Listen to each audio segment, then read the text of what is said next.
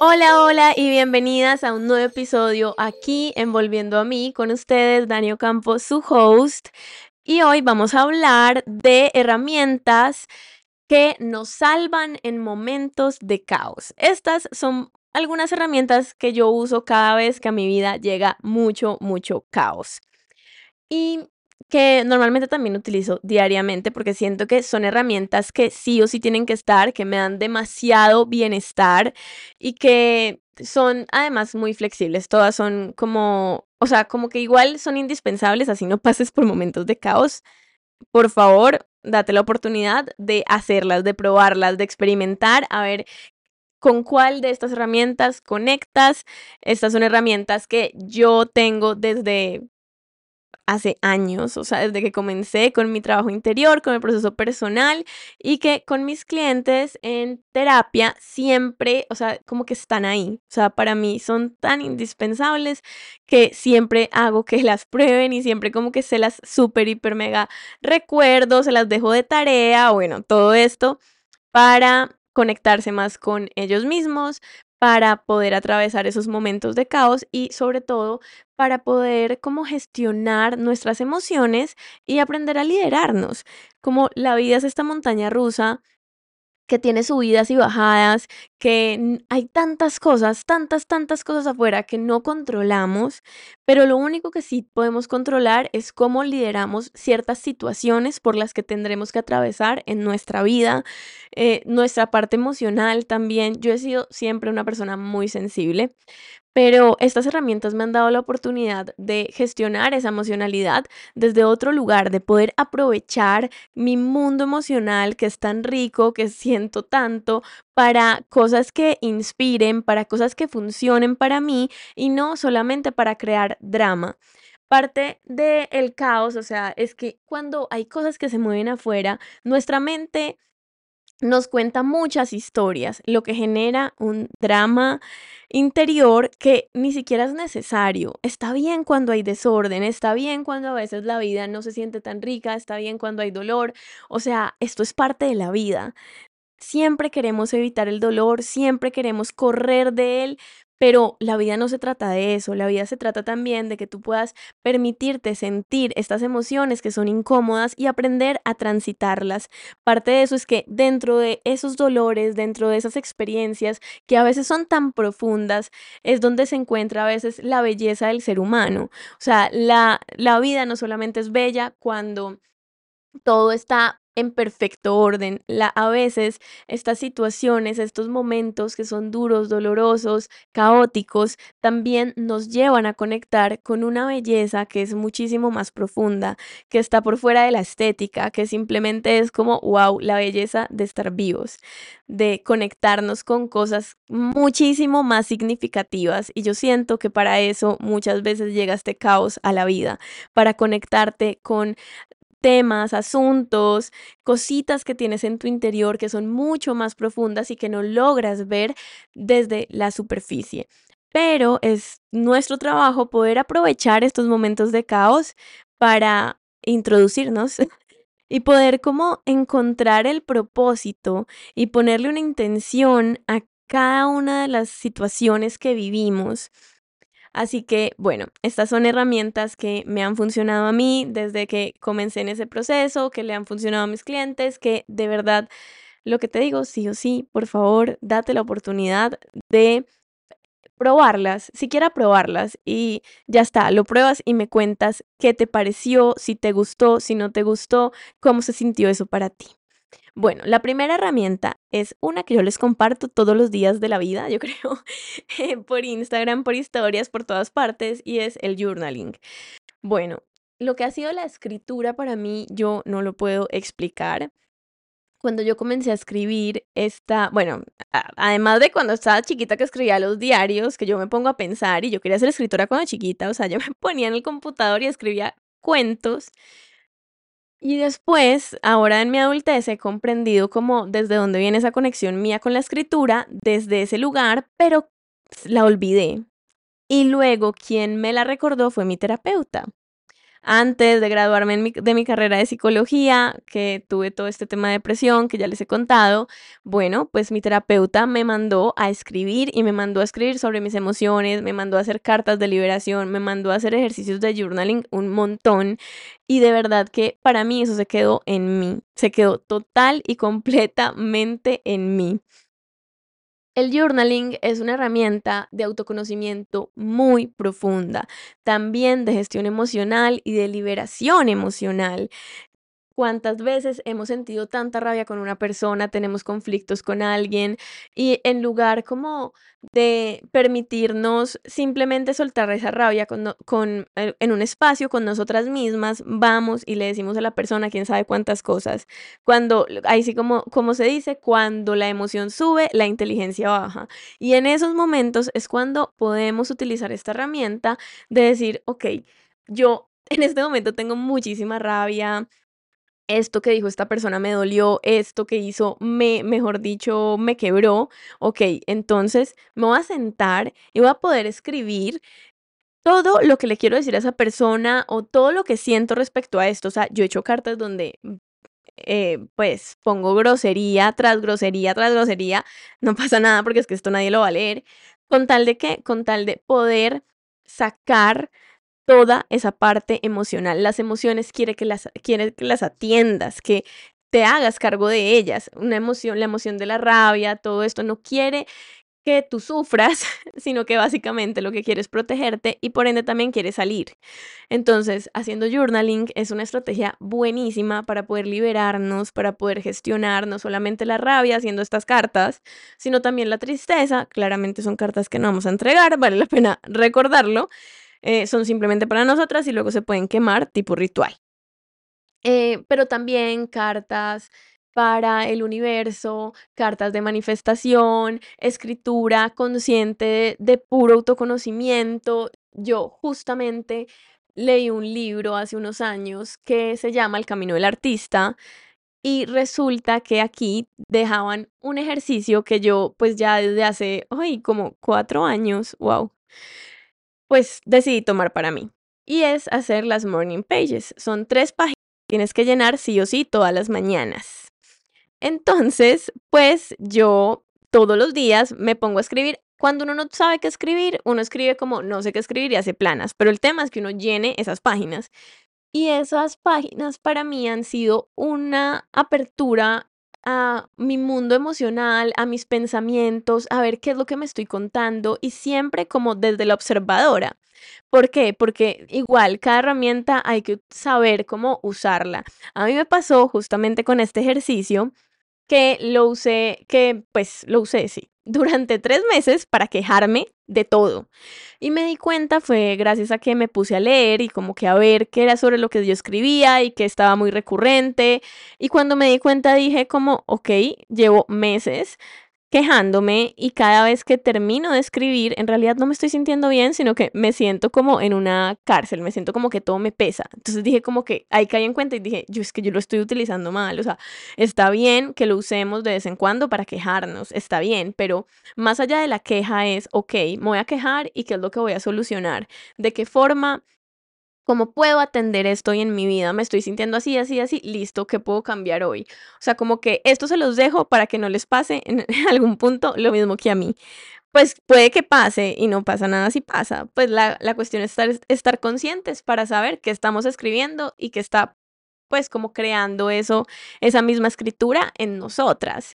Entonces, vamos a encontrar demasiadas, o sea, como esta es una herramienta muy amplia y puede ser muy versátil. Entonces es eso, vamos a, vamos a encontrar mucha versatilidad en esta herramienta porque lo que te digo, esto, esto puede ser para conectar con tus emociones, para limpiar emociones, para conocerte mucho más, para manifestar, para creernos un cuento distinto y para mí como estrategia de manifestación, yo sé que en este momento estamos hablando del caos, pero como estrategia de, manifestación, o sea, el journaling para mí es demasiado potente, mucho más que un vision board, o sea, es como, wow, es impresionante y después si quieren hablamos de esto.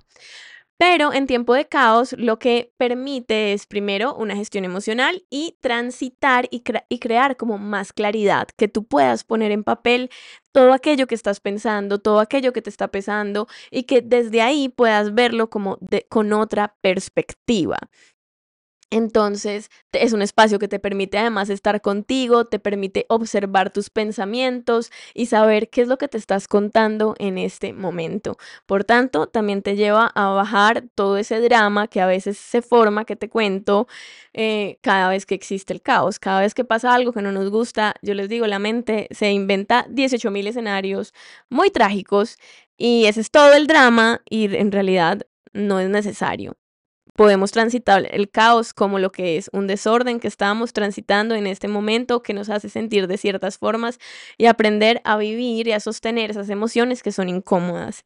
Y ahora, la segunda herramienta que siento que se complementa totalmente con esta primera y que además yo las tengo, estas dos las tengo sí o sí en mi rutina de mañana, o sea, es como el, o sea, yo siento que es, eh, eso y el ejercicio son la perfecta rutina de mañana. La segunda herramienta es la meditación. Y es que cuando hay mucho caos, definitivamente necesitamos bajar el ruido mental, ese drama mental. Normalmente tenemos un montón de pensamientos, alrededor de 60 mil, 80 mil pensamientos, y resulta que estos pensamientos son prácticamente los mismos, solamente que se presentan de diferente forma. La meditación lo que te permite es estar en un momento contigo, en calma, que puede ser también que aparezcan emociones incómodas, sobre todo cuando sentimos em, angustia, dolor, cuando hay tantas cosas en la profundidad y que no queremos ver desde la superficie, como que las vamos tapando. Justamente ayer hablaba con una cliente que me decía como, Dani, es que solamente en el momento que, me, que no tengo nada que hacer, siento como angustia. Y yo le decía, claro, porque es que te sientes angustiada, estás buscando qué hacer todo el tiempo para no sentir esa angustia, pero la angustia no va a desaparecer ocupándote de todo el hacer sino tienes que dejar también tiempo para hacer, para sentir, para identificar qué es lo que hay, qué es lo que está en ti y de esa forma poder apoyarte a ti misma sobre esa emoción. Pero nos desconectamos tanto de nuestro cuerpo, de nuestro cuerpo emocional, de lo que nos mantiene presentes, que es mucho más fácil hacer, hacer, hacer, estar conectadas en el celular, estar conectadas en miles de ambientes que no apoyan en realidad nuestro mundo interior y esa conexión que tenemos con nosotras mismas. Entonces la meditación nos permite también reconocer nuestro centro como un espacio de calma. No siempre va a estar calmado, pero yo digo que tú en la meditación vas y es como, como, el, como el océano. Entonces, en un principio tú puedes ver de pronto si hay mucho caos, entonces hay demasiadas olas y se ve como si fuese una tormenta y tú te sientas y dices, ay no, qué incomodidad, qué es todo esto que yo estoy sintiendo, Dios mío. Pero a medida que avanzas dentro de la meditación, vas como yendo un poquito más profundo, entonces bajas y ya no hay una tormenta, ya no hay tantas olas, hay corrientes, pero ya no hay tanto. Y sigues bajando y cada vez hay menos y menos corrientes y llegas a un espacio de quietud, de tranquilidad y de seguridad que solamente encuentras cuando estás en tu centro. Y de esa forma entendemos también que dentro de nosotras tenemos espacios que podemos habitar que van a hacer que no nos llevemos todo el tiempo de este caos, de este drama mental, de todas esas tormentas emocionales que llegan y aparecen, sino que nos permitimos estar en mayor presencia y saber que podemos estar en calma, de esa forma creamos mucha más claridad, de esa forma vamos muchísimo más a lo esencial, podemos ver cosas un poco más profundas y podemos vivir nuestro día con muchísima más tranquilidad y paz.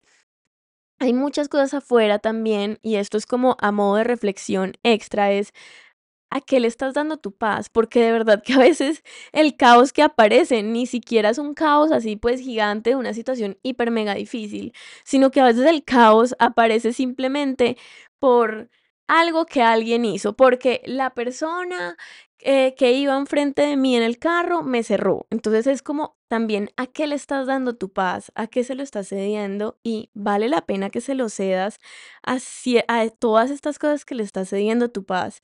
Hay unas que sí, claramente nos quitarán la paz y es normal, somos humanos, por eso tenemos todo este mundo emocional. Mm, pero estoy segura que hay muchas otras que ni siquiera merecen que le des el control de todo este mundo emocional. Bueno, la tercera herramienta es tener siempre una red de apoyo. O sea, esto es como indispensable en la vida de todo ser humano. Resulta que a través de lo que hemos pasado en los últimos años, como eh, esta pandemia, que todo se volviera tan virtual, bueno, gracias a eso tú hoy me puedes estar escuchando en cualquier parte del mundo, pero también eh, hemos perdido mucha conexión con otras personas y es más, a través de los años se ve cómo el ser humano cada vez cierra y cierra y cierra muchísimo más su círculo. Y esto, pues porque cuando estábamos pequeños, obviamente estábamos compartiendo con amigos todo el tiempo en el colegio, ta, ta, ta, en la universidad de pronto habían algunas responsabilidades, de pronto no estaban otras, ok, y ya cuando nos hacemos adultos y venimos al mundo laboral y hay que trabajar y todo esto, esto exige muchas cosas de nosotros. Y yo lo digo por experiencia propia porque yo estuve durante dos años de mi vida viviendo entre trabajo, pareja, eh, trabajo, entre trabajo, pareja, trabajo y cama, dormir. O sea, consistía más en eso, que independientemente de que yo, a mí me apasione mi trabajo, después de eso yo me di cuenta que e, era, o sea, esto no podía ser y yo hablaba muchas veces con mis pacientes y era como, necesitas buscar una red de apoyo, o sea, yo tengo mis amigas que amo y adoro, pero mis amigas necesitan también que yo nutra ese vínculo y yo no lo estaba nutriendo. Y yo como psicóloga reconozco, obviamente, la importancia de la red de apoyo. Entonces también te cuento esto porque a partir de eso yo como que tomé conciencia, justamente después de dos años de vivir así, que me sentía en algún punto súper desgastada. Dije como, un segundo, es que me están faltando más áreas de mi vida a las que no les estoy prestando tanta atención y que requieren atención, ¿no? Entonces, esto no, por favor, o sea, sí o sí saca tiempo para nutrir tus amistades, para nutrir tus vínculos familiares o mm, ya sea familia de sangre o familia de amigos que se vuelven hermanos. Pero tenlos, tenlos, tenlos, tenlos, porque en un momento de caos, en un momento duro, en un momento de verdad que estas personas nos sostienen, nos apoyan y nos motivan demasiado. Y para esto hay que aprender también a ser muy selectivos, porque no todo el mundo que está como amigo, entre comillas, funciona dentro de tu red de apoyo. Pues hay amigos que no son amigos, hay amigos que los llamamos amigos por el tiempo, porque nos acostumbramos a tenerlos en nuestra vida, pero no porque sean personas que realmente nos nutran y nos apoyen.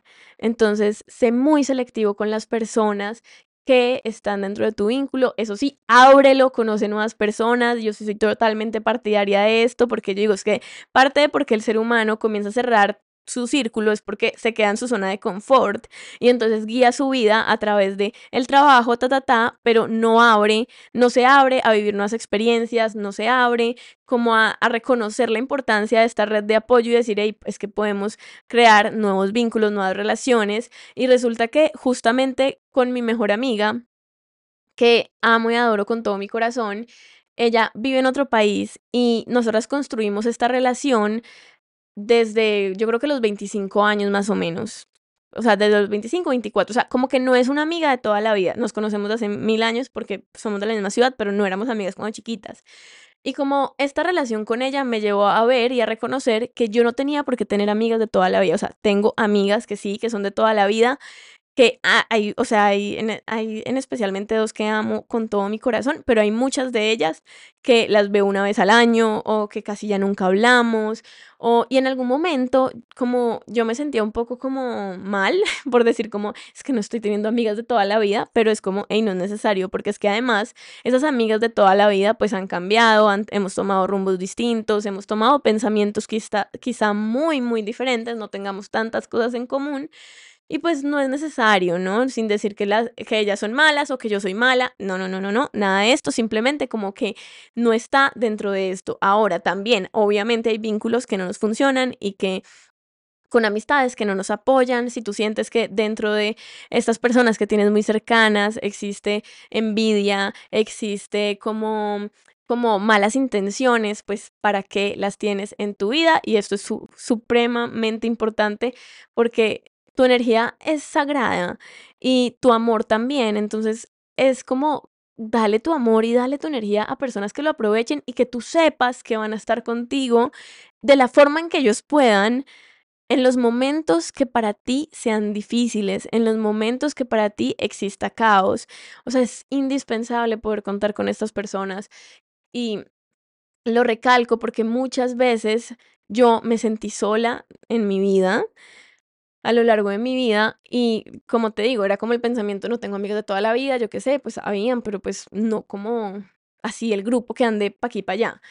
Y es como, no, pero las amigas a uno le salvan la vida. O sea, las amigas están para nutrirnos, para crecer juntas, para escucharnos y no necesariamente para juzgarnos, porque yo siento que esto hace parte y estas son conversaciones que uno debe tener con sus amistades de, ok, no estamos aquí para juzgarnos la una a la otra, sino para acompañarnos, apoyarnos y sostenernos en medio de ciertas cosas que suceden. Puede ser que no sé, pongo un ejemplo súper común y es como esas amigas que ya no cuentan nada de lo que pasa con el novio o con el ex porque ya las otras están como, Dios mío, es que tú eres una ta ta ta, es que es el colmo y como que ya se pelean es con ella. Obviamente también esta pelea de las amigas no es porque no la quieran, la quieren y la aman, pero dicen, este, ¿cómo va a volver con este tipo? No, la queremos tanto que no podemos creer esto y pues surge, viene como desde la rabia, pero en realidad es dolor, ¿no?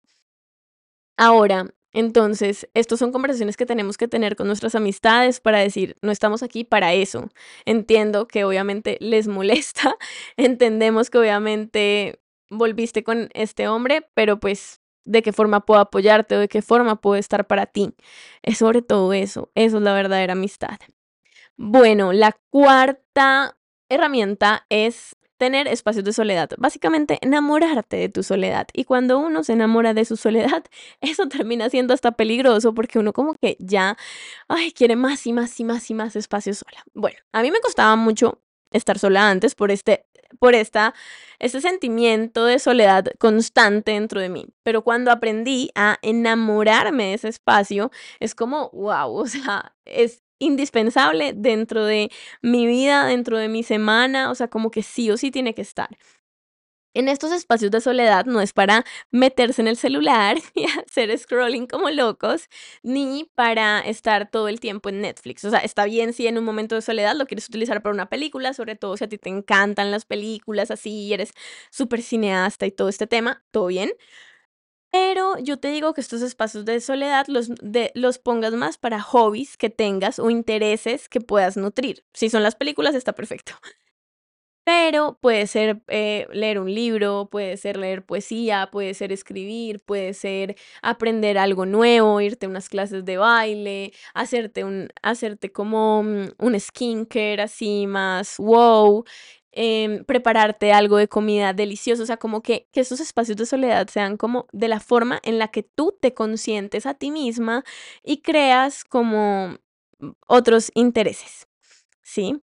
Tener siempre estos intereses en nuestra vida es fundamental, pero esto solamente lo hacemos cuando tenemos esos espacios de soledad, porque si no, pues básicamente estamos haciendo otro tipo de planes y no estamos con nosotras mismas descubriendo qué más hay, allí adentro. Puede ser que en un principio se sienta incómodo, pero vas a ver que poco a poco puedes hacerlo más. Les hablé muchísimo como de estas citas con nosotras mismas en el reto de siete días en conexión, que igual y puedes hacerlo todavía si quieres, está en mi perfil de Instagram, lo puedes encontrar en el link. Em, y tenemos un grupo en Telegram por donde se entregó todo, todo el resto. Entonces, si quieres, allí está. Y por último, la última herramienta en tiempos de caos es eh, viajar o hacer cosas que nos incomoden. O sea, yo sé que no siempre podemos viajar, ¿sí? Pero, pero yo creo que sobre todo hacer cosas que nos incomoden para poder expandir nuestra zona conocida. Estamos a veces como tan encerrados en ese caos que está sucediendo que no nos damos cuenta que nuestra vida va mucho más allá de ese caos que está sucediendo. Entonces, haz cosas que te incomoden, haz cosas nuevas. Esto está conectado con tener hobbies. Puedes irte a una clase de baile, puedes irte a hacer un retiro, también podría ser, puedes irte a la naturaleza, puedes decir, ¿sabes qué? Es que necesito estar conmigo, necesito em, desconectarme como de esta realidad en la que siempre estoy y agarro el carro y me voy para un pueblito cerca a mi ciudad. O sea, hay tantas formas y para esto puedes hacer una lista de cosas que siempre hayas querido hacer, pero nunca te has atrevido. Y pueden ser cosas muy sencillas. Digamos, a mí, por ejemplo, estoy en clases de baile con unas amigas y yo nunca en la vida hubiese pensado en meterme en clases de baile sola. O sea, es algo que, o sea, no, no, no, no, no, no, no. O sea, para mí era, resultaba hiper mega incómodo. Entonces, pues con mis amigas comenzamos a ir y aunque fuera incómodo, comencé a ir. Y ya los días que ellas faltaban a esta clase, pues yo iba. Entonces es como, hay momentos en los que nos vamos a incomodar, pero también esa incomodidad y el hacer las cosas nos va a llevar a decir, ah, nosotras podemos. Y son cosas que Puedes simplemente probar. Puede ser que tú digas, ay, pero qué tal que no me guste. Pruébalo, pruébalo porque tú no tienes ni idea si te guste, no te guste. A lo mejor luego te encanta. A mí me pasó eso con las clases de baile. O sea, después yo quedé matadísima y, quería ir, mejor dicho, o sea, a cada clase no me quería perder ninguna. Y esto ayuda a que nutramos esa confianza en nosotras mismas, a que nos desconectemos además un poco de todo ese drama mental, de todo ese, ese caos que está por allí y podamos conectarnos con otras cosas que limpien eso y nos dé más claridad, porque hay algo muy importante y es que una mente que crea problemas no es la misma que los soluciona. O sea, una mente que crea problemas no es la misma que los soluciona. Si yo todo el tiempo estoy pensando en el problema, pues no voy a encontrar ninguna solución. Pero si yo me permito como salir un poco de la carga que genera ese caos, ese problema, esa situación, esta persona, yo puedo comenzar a encontrar como espacios de solución a esto que se está dando. Entonces, bueno, esas son como las herramientas que les tengo para estos momentos en los que llegue el caos a visitarnos y digamos, bueno, porque a mí, bueno, todo esto lo que te va a ayudar principalmente es a conectar contigo. La vida es un montón de contrastes. La vida no es solamente linda, divina y hermosa, expansiva o horrible y tenebrosa y angustiante es todo, es todo mezclado. Eh, las emociones están aquí simplemente como para una forma, en la forma en que tenemos también el, ser humano para sobrevivir. Entonces no son ni malas ni buenas, simplemente vienen a enseñarnos más cosas de nosotras si nosotras sabemos aprovechar toda esa información. Así que, bueno, bienvenido el caos, que a veces nos redirecciona, bienvenido el caos que nos enseña más de nosotras, bienvenido el caos que nos ha hecho reconocer las tormentas por las que hemos pasado y saber que aún seguimos aquí, bienvenido el caos a nuestra vida, así como es bienvenida la calma, la alegría, la dicha y la expansión. Espero que tengas un muy buen día. Yo estaré pendiente si quieres como decirme algún tema, para hablar en el podcast y todo esto, súper, súper bienvenido. Así que bueno, un besito, un abrazo y nos escuchamos en el próximo episodio.